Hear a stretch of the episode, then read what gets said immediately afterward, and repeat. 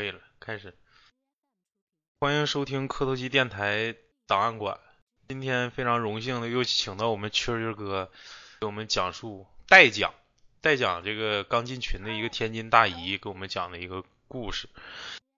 其实大姨是昨天加的我，一直在跟我聊，但是 这两天吧工作特别忙，也没时间听。再一个，她跟我说的语音吧。相对来说，我有有有有百分之九十能听懂，百分之十有点听不明白，多少带点方言。所以说，我说圈哥就是受累，帮我们听听说那个大姨说的是啥，然后给我们复述一下，咱们录一期档案馆。圈哥还是行，还是就是说讲义气，所以说讲义，所以说就是就是就是打就应下了，就是说行，没有事儿。问题不大，嘎嘎给大姨那些故事全都是，我不知道啊，圈儿哥，我就我我就在在咱们今天录节目之前，我想问你个事儿啊，他那个大姨说话，你能百分之百听明白吗？能啊，百分之百听明白，可以。哎呀，我感觉天津方言个别地方我真是不懂啊。然后我我在节目开始之前再说说吧，就聊一下大姨。这大姨吧，可能是咱们群里年龄最大的了。就是我也非常荣幸，说能通过这个电台能结识一个比自己不比自己大年龄的一个阿姨，而且人生阅历非常丰富，经历这些故事啊，也可能是咱们这帮年轻人没没经历过的。所以说，感觉大大姨是一个挺坚强的人。就在此，我我就感觉我挺佩服这个大姨的。就是刨去这些故事本身而言，我挺佩服这个大姨的，因为大姨是一个单身，带个孩子。就是感觉特别坚强的一个女强人形式的，呃，确实，你他给你讲故事的时候，你有意识到这一点吗？呃，我意识到了，这个这个上衣啊，这个这阿姨姓上啊，上衣啊，这个这个这这这么多年来确实不太容易，给我也讲了一些，就是她的经历啊，包括这个遭遇啊，跟我也说了一些。我就当个知心小弟从这儿听了也听了，确实很不容易。呃，这这这那个讲故事呢，故事这块呢也也很不错，经历的也确实是也比较多，就就等同于他自己的这个人生经历吧。嗯，呃，我值值得一讲，值得一讲。所以说今天这个吧，不完全是说探灵像的这些灵异故事，更多的是分享一些人生的经验跟一些阅历吧。可能咱们这一辈子都不不一定能遇到，就是说他这么多坎坷。那大姨来了，嗯，欢迎大姨啊！今天我跟曲曲儿哥连线，也是想把你这些故事跟大家分享一下子。刚才节目刚刚开始的时候，也跟大家介绍了一下，就感觉阿姨是一个非常坚强的人，身上有很多优点是我们值得学习的地方。嗯。咱们今天还是那就言归正传吧。完了，圈儿哥你先讲一个，完我再酝酿酝酿。因为大姨最开始是跟我跟我跟我语音的时候说了一个比较长的一个前言，介绍了一下子他家的那个什么，就类似于仙家呀，或者是保家仙、出马仙这一块儿。然后一会儿我再我再讲我那故事，你先你先来一个。行行，好，那我就开始啊。嗯，这第一个故事啊。就是这个这位上衣啊，自己的一个亲身经历。嗯，大概在十几年前啊，上衣啊和他的亲弟弟啊，在一个厂子里上班。呃，上下班呢，这个他们两个啊就一起一起走，一起上下班。这个厂子呢，离离自己的家里呢，大概有个七八里地远。但是这个厂子有一个不好，就是什么？他总加班，晚上十一点半、十二点半，最晚的时候可能到三点半，凌晨三点半才能下班，也比较累。阿姨说的时候，倒觉得当时也挺很辛苦。嗯。然后这个这个有一天呢，有一次就发生了一个事情，我就感觉上一也是记忆犹新啊，给我第一个就给我讲了这个故事。给他们呢，一般呢上在下班上下班的时候啊，会走啊一条近路。这条近路呢是土道，不像现在这么发达的公路啊。回家路上呢，会经过一个就是类似于胳膊肘的这么一个弯路，L 型的吧，L 型的这个弯路。然后过了这个这个地理位置是什么情况呢？过了这个弯路以后，再有一百多米，有个什么？有个骨灰堂。这骨灰堂，我理解的就是存放骨灰的地方吧。嗯，这个骨灰堂，哎，一百多米有这么个地方。那天那天他下班呢，他跟他弟弟两个人呢，呃，一边聊天一边骑着自行车就往回走。走到了就这个 L 型弯的这个地方时候，当时凌晨有一点多了吧，呃，上移就感觉脑子吧，骑着骑着自行车，脑子里啊，哎，突然就好像就就就触电了那种感觉似的，哎，就这这个感觉就就很不好，脑子里面呢就突然间就放了一个电影似的感觉，就是。嗯，大概有这么几秒钟的这个这个幻象似的。嗯，这幻象里是个什么画面呢？呃，就是一个白衣服、披头散发的一个女的，就站在离他们不远的地方。嗯，这大晚上就很恐怖啊！看到这个画面，这时候上衣也是感觉就是一身的这个白毛汗呢，包括。哎呀，这个鸡皮疙瘩也起来了，也挺挺害怕。过了几秒钟，上衣这不就清醒过来了吗？清醒过来了，他也没敢跟他弟弟说，因为当时他弟弟是没有感觉的，也是怕他害怕嘛，保护弟弟这么一个一个一个想法，也没说话。两个人呢，就骑自行车呀，继续往前走，往前走过了这个骨灰堂。然后再往前呢，就有一个什么，就有一个什么一个，就是两两两个一个养鱼池，养鱼养鱼池呢，这两个养鱼池呢就坐落在这个路的两边，也就是这个这这条路土路到了养鱼池那儿，就变成一个很窄的这个夹在两个养鱼池中间的这么一条小窄的土路。嗯，这个时候，这个上一页又。遇到了一个状况，他骑着车子，就感觉啊，身后响起了什么声音？敲锣。大家知道这个敲锣的声音很响啊。嗯嗯嗯。但这呀有一点不同，他听到的是敲那个锣呀，是破锣，就是咣啷咣啷的那个。呃，很大的声音，但是还不是特别的清脆的那种声音，是就明显不巨音就是噪音呗那种感觉。它就是破，哎，对，就类似于敲一个哎裂开的这个锣呀，就敲敲敲这个的声音，哎，这个声音就挺大的，而且就听到这个声音是从从远由远及近，从背后这么过来，因为之前不已经在那个拐弯那个地方。已经有这个心理上有点有点虚了，是吧？嗯，对。哎，到了这儿一听到这个声音呢，就真把上上衣吓坏了，这个脑门上这汗呢一下就流下来了。这个声音就就是特别响，而且就造成了上衣当时已经有那种耳鸣的症状了，耳朵里就嗡嗡直响啊。等这个声音由远至近至近呢，已经到了这个。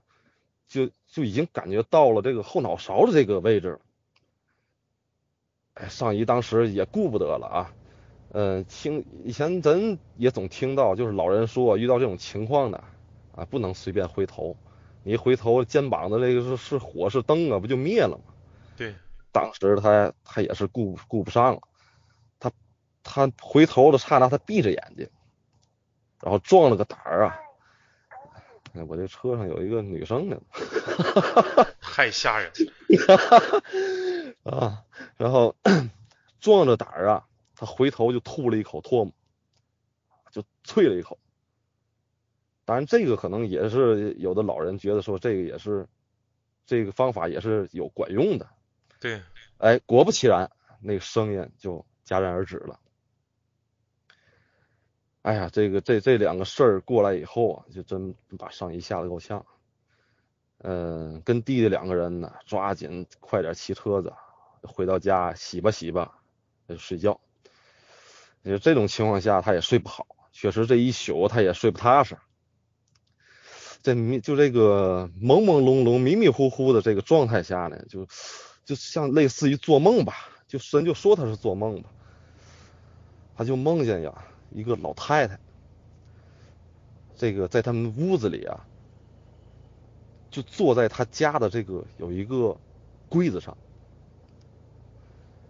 哎呦，挺吓人的。想想这个状态啊，就睡睡睡着觉，就梦见这个老太太坐在这个柜子上。这时候我就问这个上衣，我说这个老太太这个有什么特征哈？外貌这一块儿你形容一下。呃，上衣就说这个老太太当时穿着那种感觉像古代的长衫。但是突然间这么想起来，现在见的也多了。突然间想起来，她就是穿那种缎子面的深蓝色的那种长长衣服。嗯，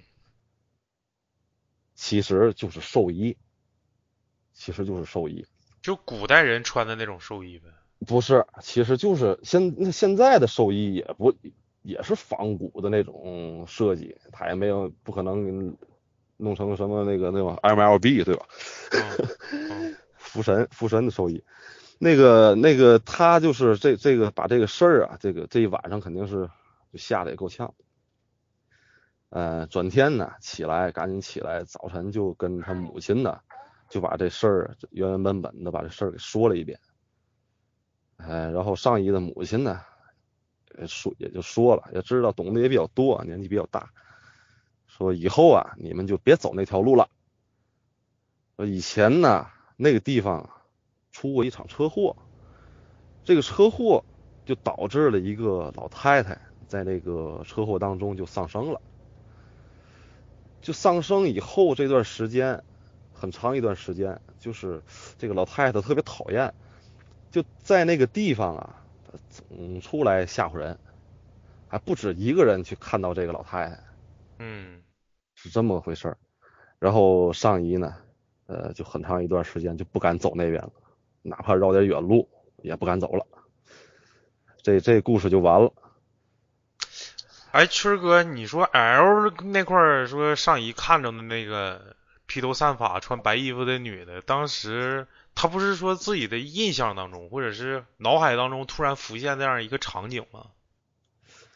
对。当时这个首先呢，这个问题我问上姨了，就是这个白衣女子啊，这个在那个拐弯的那个地方，跟后边这个老太太其实是两个人，她两两不是人了啊，就是是两回事儿，她根本就就是很凑巧的碰到了一天，可能当时时运低的哎时运比较低，哎下班赶碰巧，这两个全碰上了。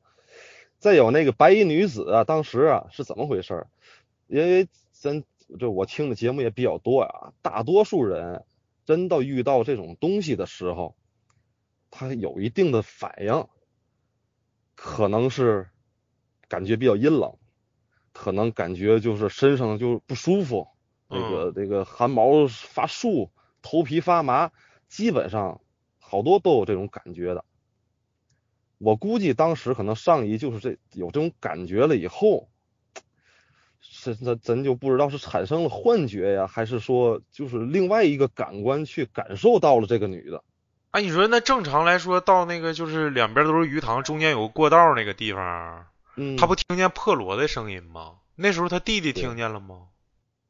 没有，这个事儿自始至终他弟弟就没有任何的感觉，也没听着啥，看到啥。也就是整个过程到最后的那个那个梦为止，从看着白衣女的到做最后一个梦，这个期间他弟弟没有任何的异常的一些反应，是吧？对，不仅这样，就在这发生这个整个过程当中，他弟还在不停的还跟姐姐说话呢，很正常，他就没敢跟他弟弟说嘛，是这样。这这东西我感觉，其实上姨之前跟我讲那个故事，其实就说明他可能有这方面的体质。跟身体可能跟正常人就是不是一样的，呃，一会儿一会儿我再讲那个吧，我我我我再讲一个之前我们在那个节目里说过的一个故事，那个也是一个老太太啊，在这儿跟大家再分享一下子。有些可能没听过我们那期节目的，在这儿其实跟这个有点像。给我投稿这个人呢，其实之前也是咱们群里的一个听众，讲的是这个他跟他哥们儿在村子里修道，但是你听过吗？群哥就是卖冰棍的那个。没有，我没听过，没卖过。我跟你讲啊，就是 我知道，他俩是推做啥的呢？就是那个挖沟机，你知道吧？就是两个人给村子里干活。他是辽宁人，村口村口要挖个桥，也不是怎么回事，然后雇他们来干活来，工期呢大概就两三天的时间。然后呢，干活的那段时间还正好是冬天，就是深秋到冬天，就刚要下下雪，东北这边马上就要下雪的那个那段时间里头。然后吧，大家都知道那种钩机，有的那大钩机，就是特别特别大的那种，可能对外租一天可能得三四千那种那种大钩机。他开的这种呢，就是那种小钩机。那之前那有的大钩机不里头能坐俩人吧，或者是什么前臂啊，又后臂啊，那可能能坐俩人那种，两个人一起操作。但是他这种就是那种小钩机，他跟他哥们一人一个钩机，因为晚上干的就是太晚了。俩人就是第二天早上还得起早继续干活，然后晚上，哎呦我，你这个后面太吓人了，你这，我我这车的事儿没事，就是我这公车的事。我我再接接着讲啊，就是他俩一人一个钩机，晚上就在那个地方干活，寻思明早还得起早，我就不回去，今晚上就在这对付一宿，你知道吗？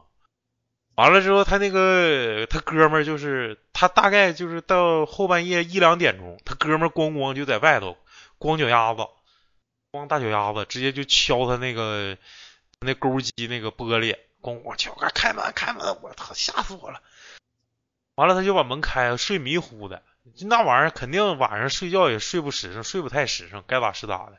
一是冬天，第二大荒郊野岭的，第三就是其实就是对付一宿打个盹儿，也不可能睡太实诚。那哥们整起来迷糊问：“干啥呀？大半夜的，明早上还起来干活，你睡不睡？睡一会儿。”哥们说不行，我他妈的我跟你一起，我我咱俩一起在在在你这车里，我不行，我不敢回去。说你车就跟我车也就是隔了能有能有二十步，你怕啥呀？我我我搁这，我也不会不是死人。说你你你开门让进去，完了咱俩再唠。然后他俩就上他那个车挤一个小座上，他哥们就给他讲，刚才我刚睡着，过了个老太太，推个车子。敲我窗户问我：“小伙子吃冰棍吗？”我操，没带钱。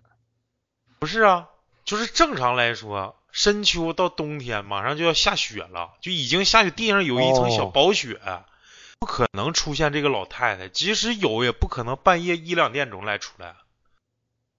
对对对。然后后期这不是干完活了吗？村里人就是要就意思，这不施工队嘛？寻思不谢谢施工队，就是稍微招待一下子，完了整点薄酒薄菜给他们请家来了。完了他哥们就提着这事儿，说那个有个老太太晚上敲我窗户，然后村里人说那老太太在那死多少年了，一有陌生人他就去敲窗户，一有陌生人就敲窗户。这是一个，这是一个真事儿，就是我有点想到，就是你说穿寿衣那个老太太摇哪吓唬人那个事儿了，知道不？所以说我我讲一下这个。你说的钩机就是就是挖掘机呗？对，挖掘机，小型挖掘机，不是很高的那种，嗯。我我见过那种有那个绿色的啥色的那种小挖掘机。对对对。他他们干这活儿，我觉得挺恐怖的，弄盏灯是吧？车那挖掘机那个壁旁边那有盏灯。嗯，旁边四处都是都是挺荒的那种地方，然后自己晚上干活，深一脚浅一脚的。对对，嗯，的确是，挺恐怖的那地方。哎，我我我再讲一个吧。行，你讲完这个，我讲那那个大长的。行行，这个下一个下一个故事呢，就是，哎呦，我这一会儿天津话一会儿普通话呢。那个下一个故事呢，就是。呃，上姨的那个讲的上姨儿子这个故事，我还跟上姨讨论了一下啊，就上姨他这儿子感觉有点灵异体质，看着东西可能就比别人多一点。这个就讲了他的故事。我这一块我呀，我用第一人称我来讲，我要感觉有感觉这样。就是在几年前呢，我在天津市啊东丽区华明镇的某个小区就做保安工作，干保安。嗯然后呢，就值班的期间呢，有突然有一天啊，小区门口来了挺多警察，呃，包括警车什么的，就让抬杆啊进去。哎，你看着不对劲儿，你平时也也很少有这种警车来来往往的，对吧？嗯，进小区去某一栋楼吧，就进去某一栋楼，当时挺纳闷儿。那这个，但是事儿传的快呀，人们嘴传的也很快。后来听说是为什么呢？就当天呢，有一个某一号楼的一个女性业主就被残忍的给杀害了。嗯，被凶器是就是一把刀，等于就是相当于被刀捅死了吧，这个女的。哎，你别说话。嗯，那个，呃，警察呢到达现场以后，这个情况就是这个女子啊，嗯，被杀害以后，她是瘫坐在这个尸体就瘫坐在一把椅子上，这么一个死亡的状态。嗯啊，这事儿就这么一个事儿啊。然后呢，小区一般的要求保安进行什么巡楼，也就是说对楼内进行巡逻。有的那个视频监控啊照不到的位置，有死角的位置，哎，就为了弥补这个这个问题，就要求小小区这个保安人员啊，夜间或者白天定点儿的进行一个巡查。每个人分配几栋楼，你上这栋，他去那栋的。嗯，这时候我呢，嗯，今天当班吧，我要去巡逻，正好就安排在就发生命案的这一栋楼里。每层楼我在巡查的过程当中呢，也就是走着走着，就真的到了发生凶杀凶杀案的这一层。然后我我我感觉就心里也有些发毛啊，有些发毛。当他路过路过就是这家的时候，他发现呢，他们家的门是虚掩的。哎呦，就我发现这个这个门是虚掩的，它有一道缝。但是不知道为什么啊，这这很奇怪。一般情况下，这个凶杀案的现场应该是围着呢，对，围上或者是上封条的，对吧？对呀、哎，当时我就看见这个这个有一道门缝，我就忍不住的好奇呀、就往里啊看了一眼。这一看可吓坏了，目光所及的这个这个范围之内啊，我正好有一把椅子放在那儿，椅子上就他妈坐着一个女的。啊，这个真的是就是很恐怖啊，因为你是知道这家发生凶杀案，而且死的就是女的，这个状态也就是她死前的状态，啊，吓得我就赶紧就跑了。这个这个对这个这个事儿对心理阴影很大，但是这个由于这工作原因啊，巡逻还得进行，包括以后的每次排班，我还要路过这里，在以后的几次路过，他全能看见同样的场景，就是那个女的一直坐在那儿，门也一直是虚掩的。门也一直是虚掩的，女的一直坐在那把椅子上哎呦我操，这个有点冷了。啊，真真想那个场景啊，真的是挺恐怖的。哎，这时候我也就害怕呀，赶紧打电话给给上级，把这事儿说一说。你这人到这个时候的时候，他需要一个发泄点啊，嗯需要一个解脱。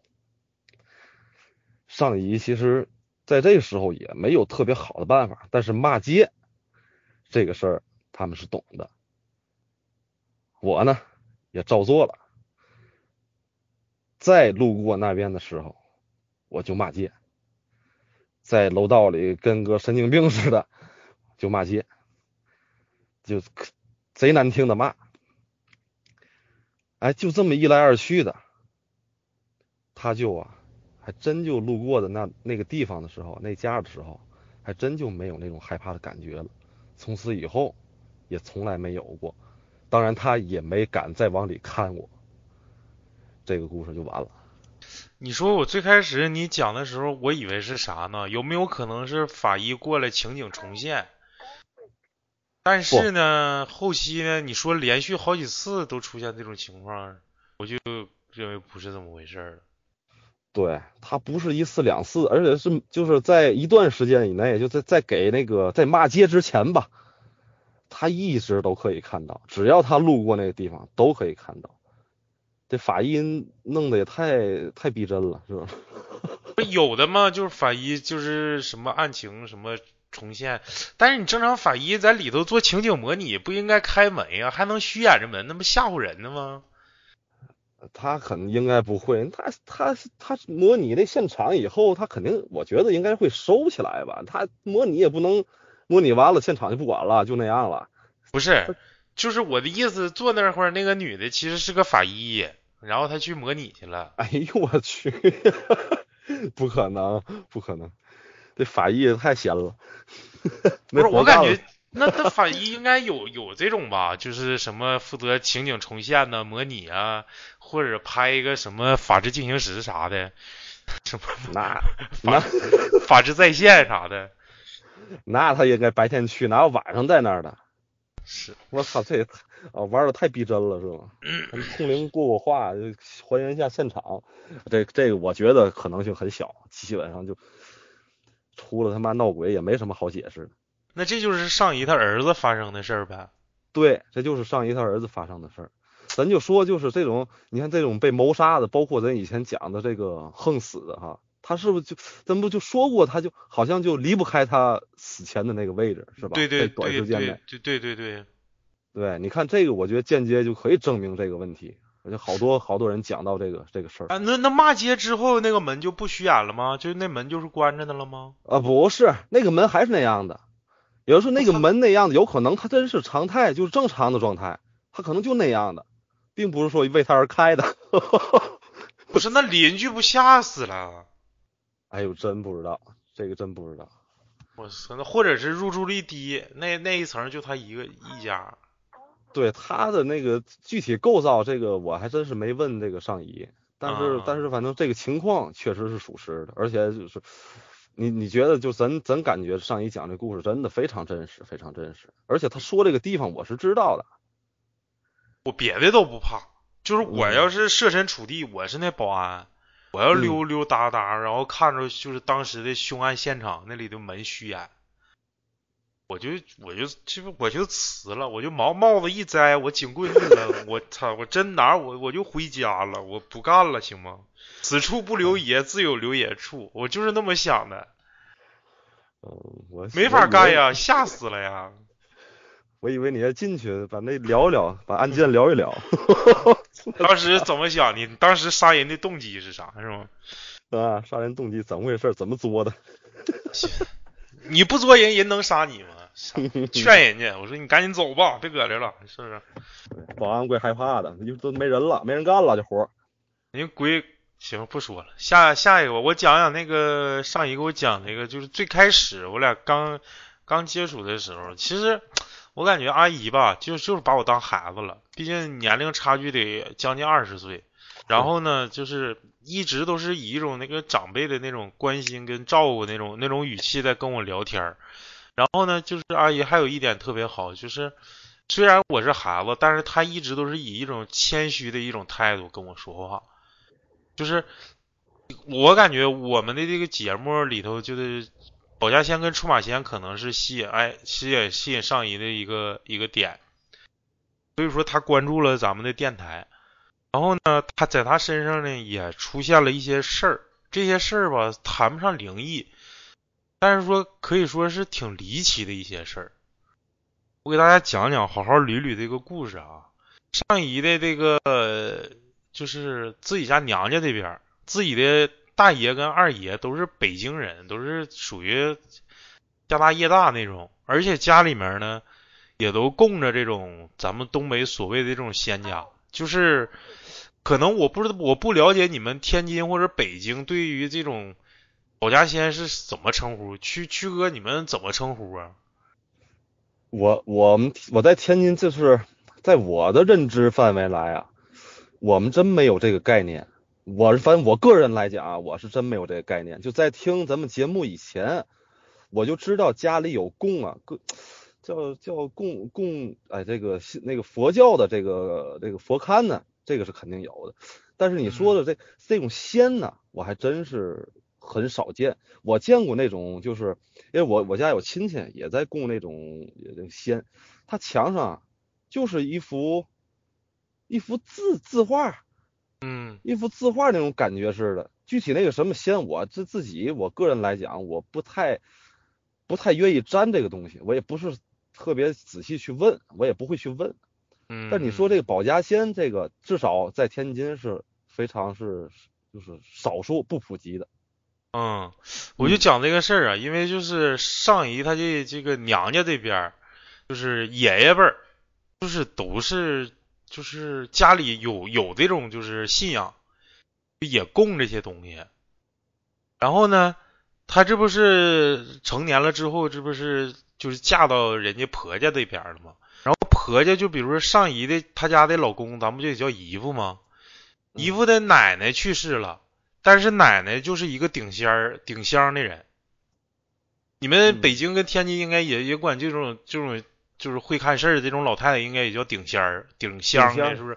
我们叫顶仙儿，没错。啊，他们也是就是属于给人看事儿了，这些就是他有堂口，也是东北的这这这这套家伙事儿，可能是也是给人看事儿。然后这个奶奶去世了之后呢？婆家就没人供供养这个这个这这个这堂仙仙家了，你知道吗？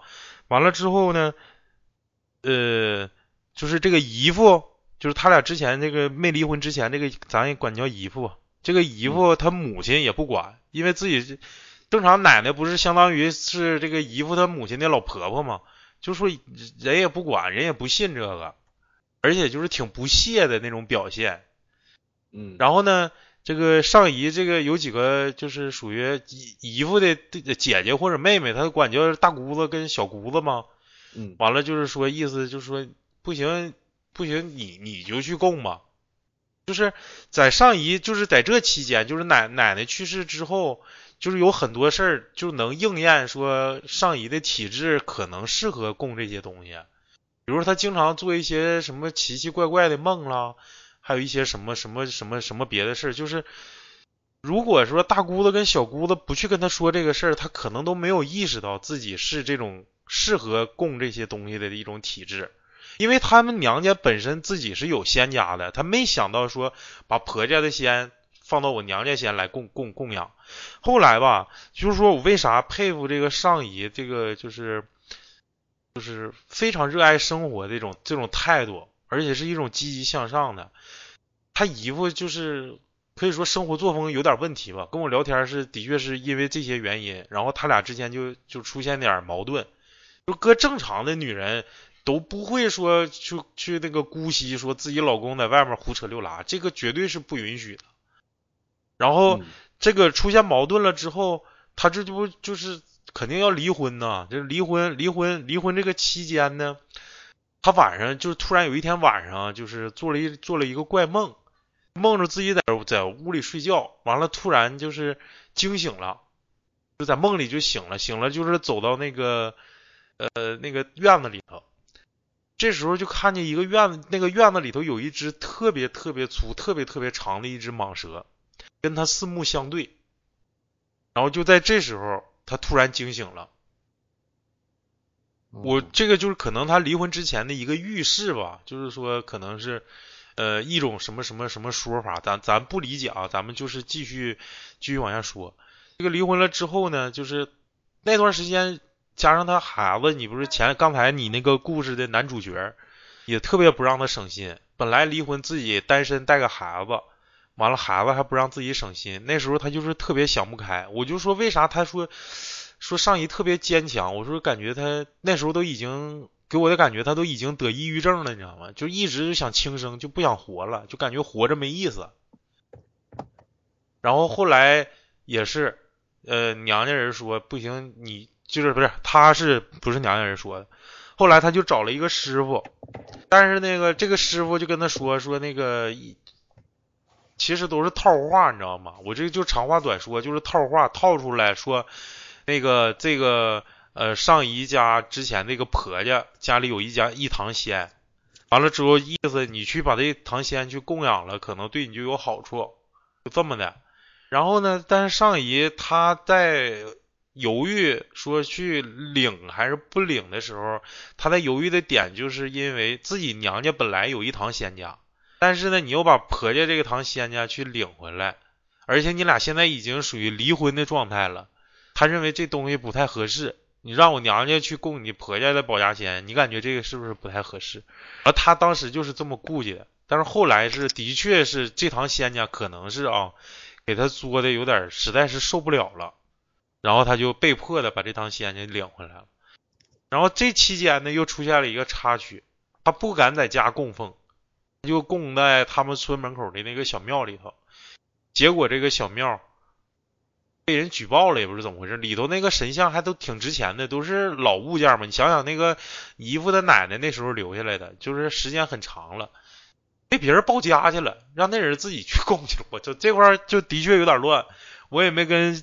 上一去勾抠这些细节，嗯，所以说我就是长话短说，就是说，就是非常剧情非常跌宕起伏，你知道吗？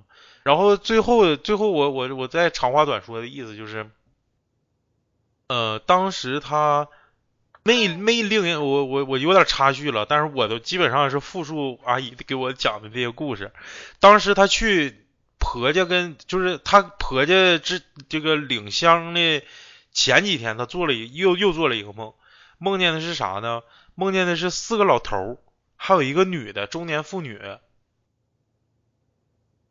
一直在梦里追他，一直追他，追他跟他的儿子，因为当时跟他相依为命的就他跟他就就他儿子了，没有别人了。嗯，然后。我把这个这个老谭禁言了，太他妈烦人了他。然后那个呃，一直在追他跟他的儿子。然后那个他儿子呃，就是发现那个有一个老头，有一个那那个就是其中那个女的拿了出来一把刀，照他的儿子这个大腿肚子就来了一刀，就哭哧就炫里了。当时他就给他吓醒了。完了，后来这个上姨不是说听咱们这个节目嘛，也感觉咱们了解点，可能了解点出马仙跟保家仙。他也说问我就有一些疑惑呀啥的，我说我帮你解释一下子，就是我我就是想到哪说到哪，我说的东西也不一定权威，我只是说把你这些之前这些我给你串联一下子，大概啥意思？嗯，我说那个。首先，他奶奶去世了，姨父的奶奶去世了，可能这家人家婆家整整个的这家人家都没有这个能力去接这个仙堂。首先，你你听我听我这么讲啊，一般因为我之前在那个出马仙那个里头讲过，他有的是跟着婆家的，就是就是跟着男方走，但是男方从来不出马，全都是男方的媳妇儿出马，也就是说。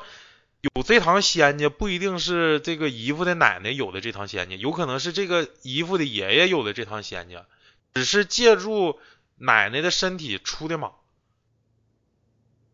就是说谁嫁到他家谁出马，谁嫁到他家这堂仙家跟谁走。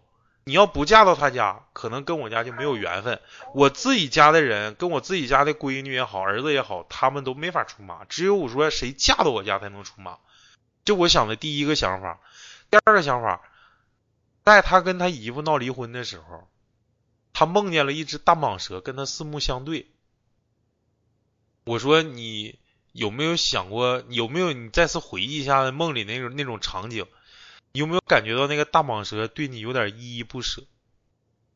他是不是会感觉，如果你俩离婚了，这堂仙家就不不会再有人供养了？也不会说谁再替他们出出古洞四海扬名了。他们对你是非常留恋的，希望你能留下。所以说，他眼神里应该带着那种那种那种珍惜啊，或者是哎那种不舍在里头。再有一种就是惋惜，就是感觉你走了，我们怎么办呀？我们这趟仙家怎么办？我说我说这个梦可是可能是这种寓意。完了，再就是他一直不就是在在这个闹完离婚之后不一直闹嘛，然后呃抑郁症啊这些东西都挺严重的，都是想轻生这类的。然后他不是不是突然做梦梦见那个什么四个老头加一个女的在追他吗？我说这个就有可能是把人家婆家的仙逼没招了，因为自己家人不供。然后呢，想让你供呢，你还你还你还有点爱答不理的。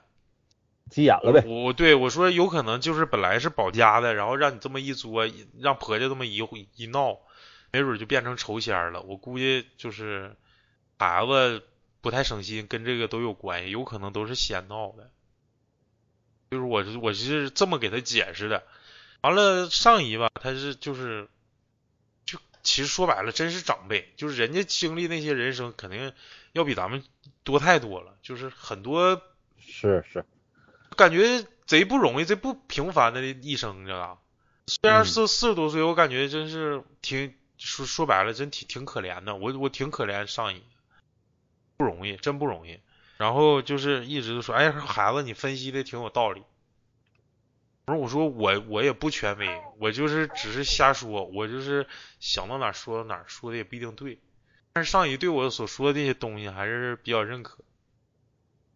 所以说我分析也就分析到这儿，大概上移的整个故事基本上也没有什么太大差距了，就是基本上就是这个意思。嗯，这个这个出马仙儿是不是上身就上身这过程女的居多呀？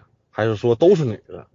也有男的，男男的少，女的多。就是我告诉你为啥啊？就是说白了，嗯，一般女的信这玩意儿的多，她就愿意胡思乱想。你看哪？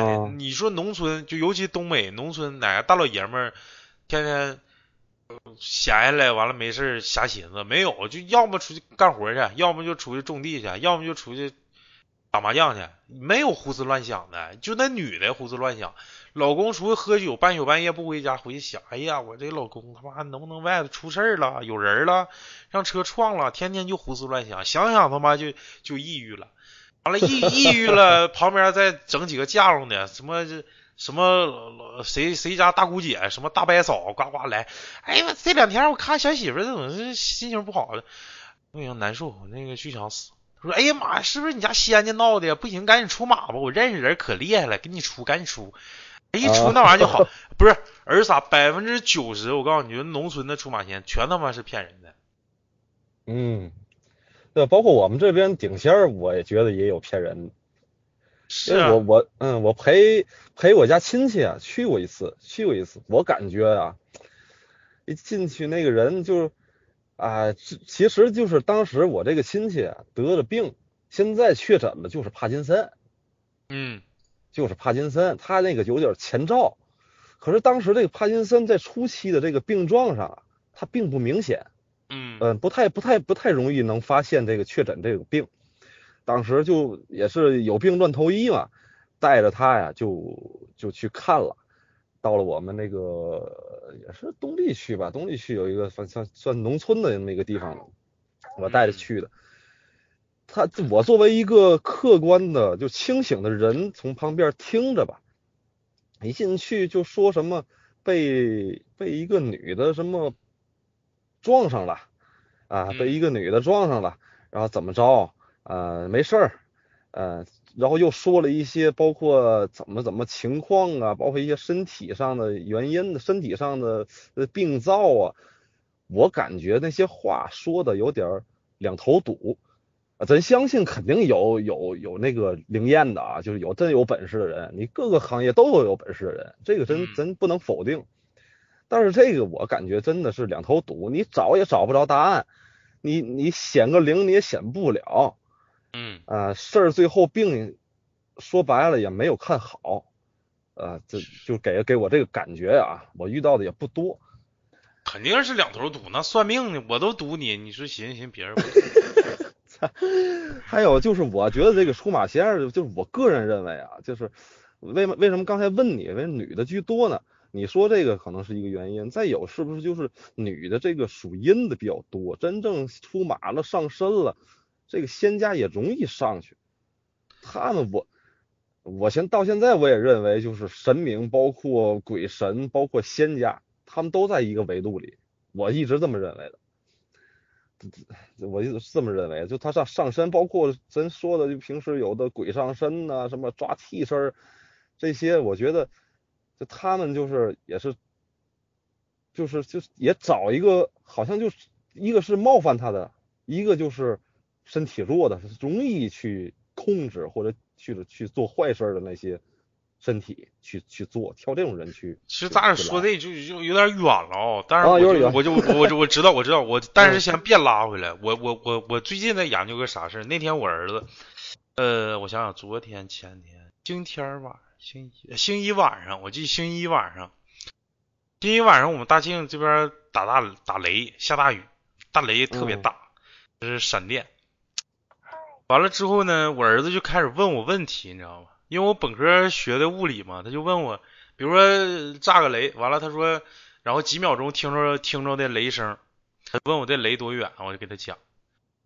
然后后来他就问我一个问题，啊，就孩子啊，你说六岁孩子现在问我一个问题，你知道问的是啥吗？嗯，不是爸爸，为啥为啥就是人如果要是超越光速了，就能看见未来呀？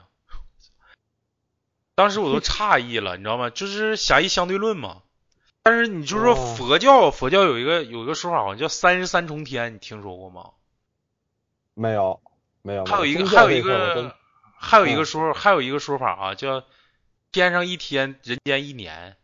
那这个知道，电视剧里总说，那你说是不是就是这个道理啊？就是他在那个维度速度是非常快的，嗯，所以说他感觉可能过了一天的时间，但是咱们已经世上一千年。所以说，我认为你说的这个是非常有道理的。佛家不讲究什么沧海一粟啊，什么什么什么一念天堂，一念地狱啊，在他们看来，可能几百年根本就是就是一眨眼睛一念啊一念之间就就人已经参透什么古今了，什么未来呀、过去，人就看的已经明明白白了。就是你说的这什么佛道啊，什么儒释道啊，什么仙家，其实可能真都是一个维度的。啊，我觉得我个人认为，当然说咱在目前来讲，咱肯定是找不到确切的答案，嗯，但是我就是个人就去猜测吧，通过听故事也好看点儿文章也好，咱总结出来的这么一个浅显的这么一个一个一个问题因为我、啊我感觉也我嗯感觉也是。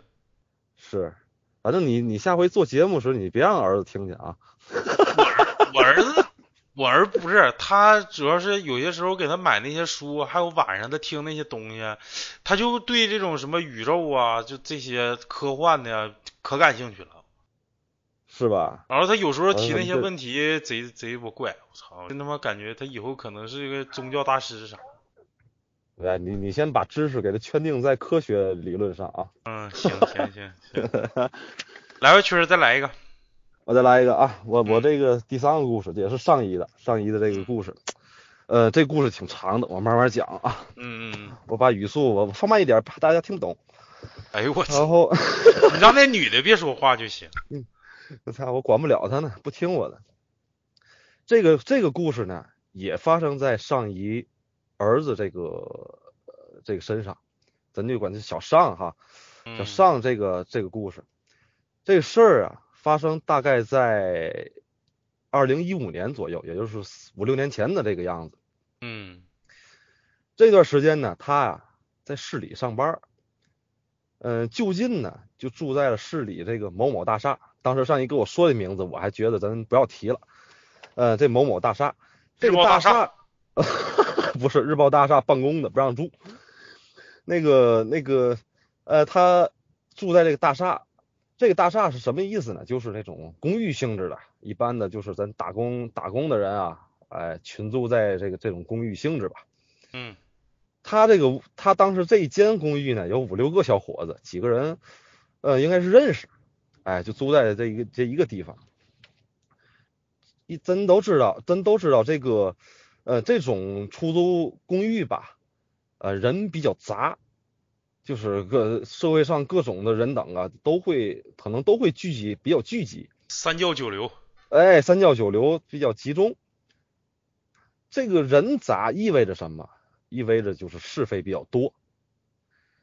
所以呢，在这个过程当中呢，也总听到啊。什么邻里邻居街坊啊，去讨论楼里的事儿，不免就有，哎，今天说几楼有个跳楼的，啊，明天那边有个自杀的，这种事情也确实在这个楼里发生来说，就是发生的频率比较高，比较高，也就造成了这个楼整个的这个环境啊，包括这个不太好。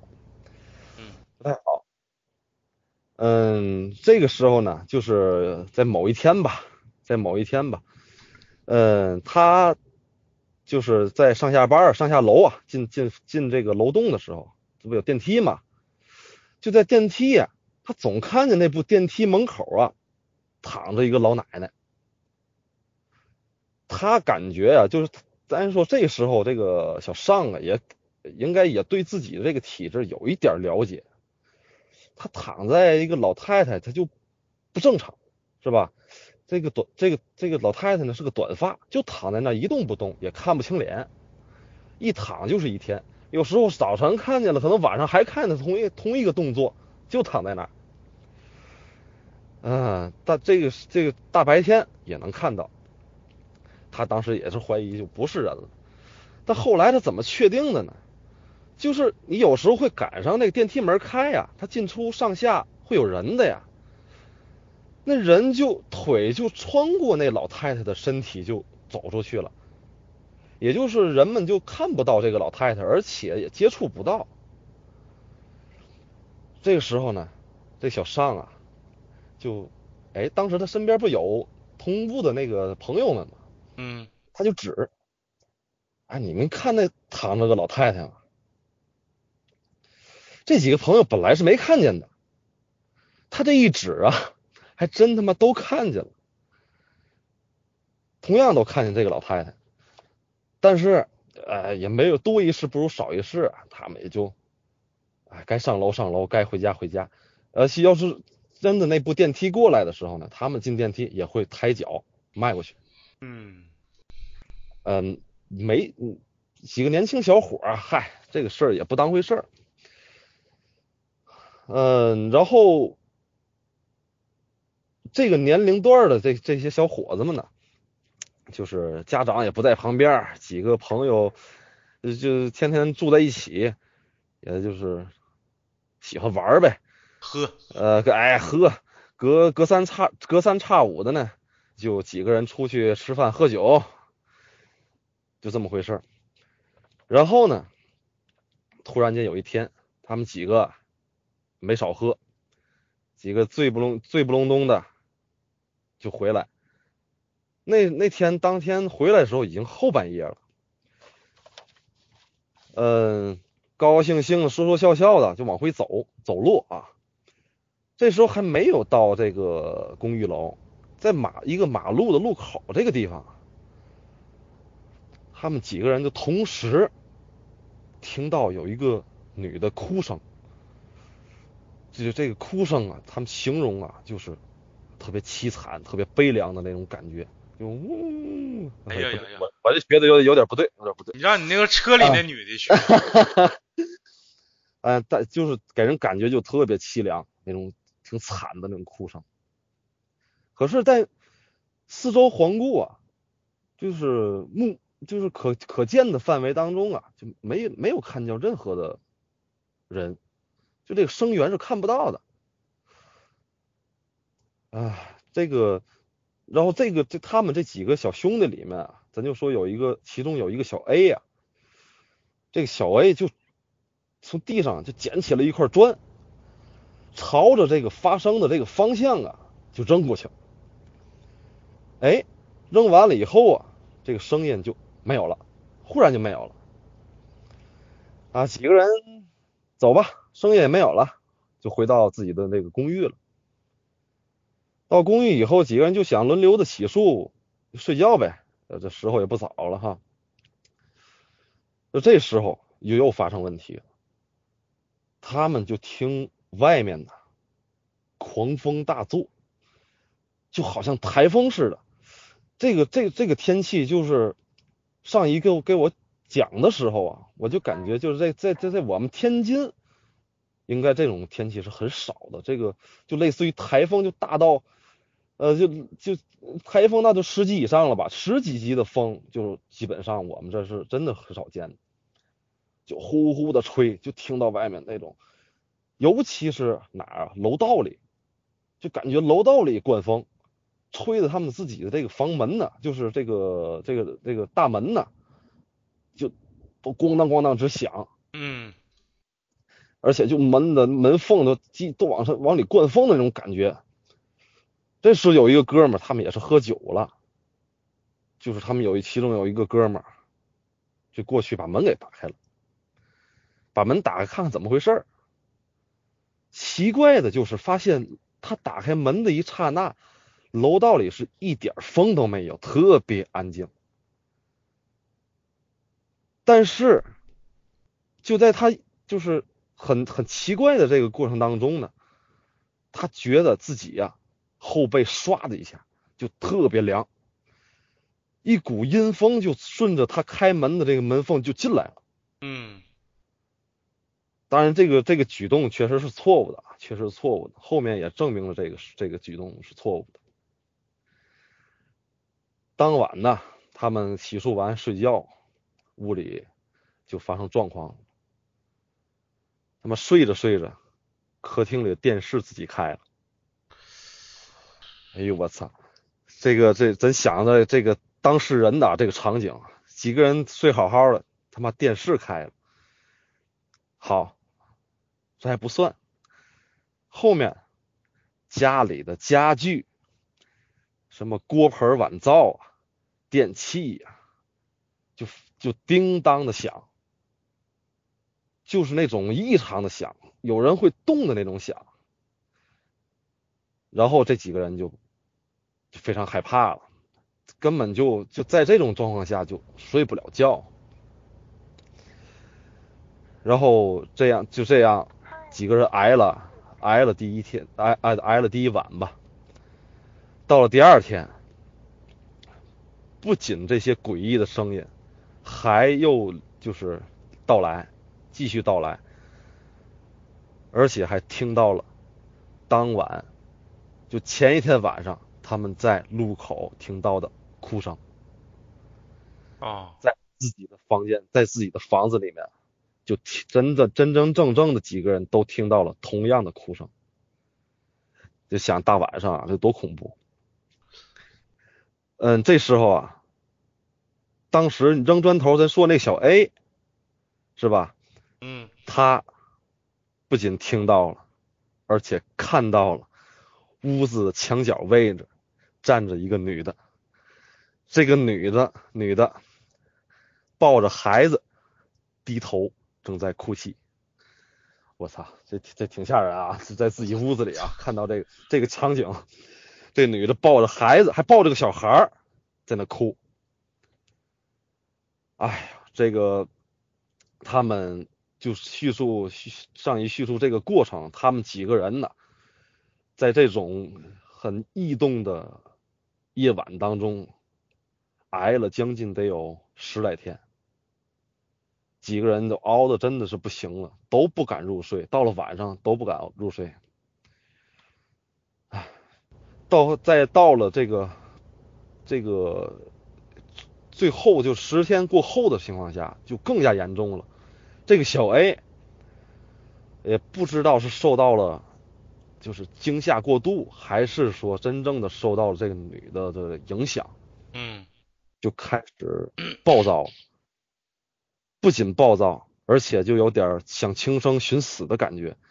有一次，他就直勾勾的奔着窗户。走过去了，打开窗户就想跳楼。这几幸亏这哥几个在旁边费尽了九牛二虎之力才把他拽下来。一看呢，就到这种程度，几个人一看不行了，再这么过去肯定是解决不了这个问题了，时间已经是解决不了了，就赶紧联系了这个小 A 的家人。这小 A 也是我们天津人，联系了家人，得想办法处理这个事儿啊！再不行的话，就出人命了。生啊！对他已经已经到了这种程度了，容易出人命了。家人呢，这个这个小 A 的家人呢，赶紧就把小 A 呀，包括这几个兄弟也跟着陪着一块儿，就到了这个小 A 的家里，就在哪儿？我们天津的宁河县芦台这个附近。找到了一个，就刚才咱说的顶仙。嗯嗯，这个上一解释就是解释这个顶仙确实是比较灵的啊，非常灵的。嗯，而且这几个人呢，在没有进行前就是提前联系的情况下，直接到了这个顶仙的顶仙的家里，呃，敲了门进去了。就在这个顶这个这个顶仙儿。不知情的情况下，就一语道破了这个事儿，说这顶仙看到这几个小兄弟，就说你们惹祸了，知道吗？这几个孩子也是蒙圈的，不知道怎么回事，还但知道，但是也不能确定这种这么个状态。这时候顶仙就说了，那个娘俩是在你们路过那地方出的车祸，丧生了，特别可怜。正抱着孩子在那悲伤呢，就是哭，啊，他就是死的也比较惨呐，就是而且有孩子，对不对？孩子这么小，还在襁褓当中了，肯定这怨念特别重。子母兄，对，子母兄，你们过去拿砖砸人家，能好吗？啊，这就顶仙直接就问到他们啊，就已经算出来了，相当于啊，正好人家。就选俩替身，就找替身了呗。就借着你们这事儿，我就找你们当替身就得了呗。嗯，啊，然后这个这几个孩子确实啊，命也比较好。这个这个顶仙儿啊，呃，后来就用了某些仪式吧，咱就咱就不细说了。跟那个女的，跟那个抱孩子那女人呢，去谈了，商量了很久，最后就真的把这个事儿彻底解决了。以后。就再也没找过他们了，这故事就讲完了。做人还是得善良。对对，这个不能虎，不能虎超超了一天。对，他们我估计也是因为喝醉酒了，喝多酒了，当时这个时运哈，就正好碰见听到这个，呃，听到这个哭声了。其实可能人家就哭他们的，你管他干嘛，对不对？不是，但是曲哥，你想不想？就晚上就是出去喝完酒，完了真听着就有个哭声忽远忽近。反正我要是放我，我要是喝完酒借点酒劲儿，没准我也得扔块石头。好你妈！就得喷，真的。还得撞你。我我我就吐他一身，我真的吐他一身。反正这个喝酒之后确实。还别别说这种灵异的事情了，就是喝酒之后惹祸的人大有所在，对吧？我真我喝完酒一点都不害怕。对，嗯，就怂嘛啊？就就像你们，就像你们那个什么喝完酒去撵那个白影似的。对，上次我讲那个是吧？操，去他妈火葬场撵白影去。哎，你那个第第二个故事那个就是那个啥，就那个。巡逻那个，啊，我感觉也一般，跟你那个就是老太太跟你家飘飘着，完了拿脚踹你家门那个差一些。哎呦我操！你别他妈说了，我现在值班，我操！你不说有人吗？你不不害怕吗？啊，有人我也值班，我也不能跟他们在一块儿我。我跟那个保安在我大概十几米，我在车里，我在车里。哦，保安给你看看车呢。不是保安，他在他们门卫室里，我我盯着的。那个我我我现在身后就这片啊，是他妈挺荒的这个地，晚上经常有黄皮子、刺猬，我操，可多了。现在距离我四五米，这个大草丛，我可以。那你把窗户摇开，完了你对外头喊一句：“我不，今晚今晚我值班儿，今晚我值。操，就是有作伴的了是吧？嗯，是啊。啊，我们谁到时候来陪你来？嗯嗯，别别瞎说，他我大晚上的啊。谢谢谢谢群哥，刚才家伙一顿准备，我看一个那个用 Word 打的，嘎嘎的，的确是那个就是天津方言嘛，我我呃理解的不是很透彻。上一个我讲那个故事肯定是比我刚才说那个要长，但是我就是挑重重点，然后跟大家叙述一遍，说的不是不一定很到位，差强人意吧，但是希望大家能够理解。再一个就是今天非常感谢我群儿哥，这个功课没少做。哎，行，我这个，哎，在咱磕头机，我就是感觉到怎么样呢？就真是可以可以可以感慨了哈，就是感觉咱到了家一样，在人群里聊天是非非常高兴。这个最后吧，这是最后了吧？超子是是是是是最后了哈，就是再提一杯宣传。啊，不提一杯吧，提一杯。这个真是欢迎这各位听众，就是咱听到咱们直播，包括后期咱们节目的这些朋友，呃，踊跃的加入到咱们这个大家庭里来。大家讲一讲身边的故事，包括说一说身边的这个趣闻，自己的见解，真挺高兴的。找到你看，像我，我就这么认为啊。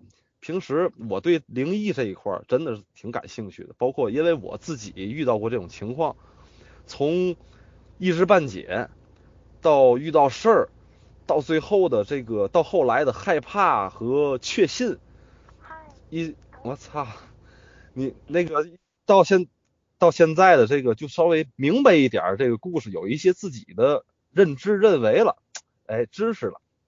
哎，真挺挺好的。在这个过程当中，你说真的，我不知道超子你有没有这种感觉，就是你身边志同道合的，对这方面有呃有兴趣，或者愿意呃有经历，或者愿意跟你分享出来的人，真的很少。要么害怕，要么没有经历，要么就对这块儿敬敬而远之，真的就很少。的确是啊。所以，就大伙能畅聊一下，真的挺开心的。对对对，一些就是包括我们一些孩童时期的一些阴影，真的是一种释怀。我上次讲完了咱故事，我讲的时候真的挺害怕的，真真挺害怕的。就是，但是你讲过去以后，发发泄出来以后，真的就挺也挺释怀，都是一些巧合而已，对吧？对，能有多大的事儿啊？行吧，你这个没有事，我我认为啥呢？就是嗯。哎，不做亏心事儿，他就敢走夜道，你知道吗？永远是这个道理。你说我我没干过坏事儿，完我在家孝敬父母，完我出去过扶老太太过马路，完了之后我在我在单位还努力工作，完了之后我没事我还整个水滴筹。哎，你说鬼不去杀那些恶人，你他妈天天来熊我来，你是不是不过？我这绝对的，我他要来熊我，我就跟他就是咱们就好好掰着掰着。你说我哪做的不对？你为啥熊我呀？你为啥吓唬我呀？我就敢跟他这么说，你知道吗？就做人一定要有底气。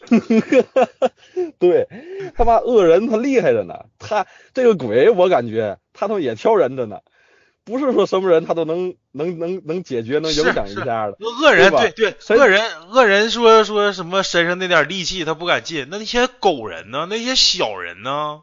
不比我们做人做的差吗？为啥不去吓唬人家去啊？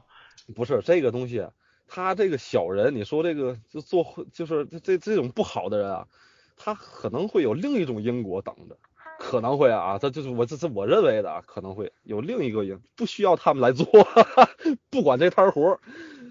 哦，嗯，有可能啊，我这么认为。直接奔奔要命就去了。善恶到头终有报，人间正道是沧桑。感谢我大蛐蛐哥。这期简单的就聊到这儿吧，行吗？OK，就这样。拜拜，拜拜大家，拜拜，拜拜。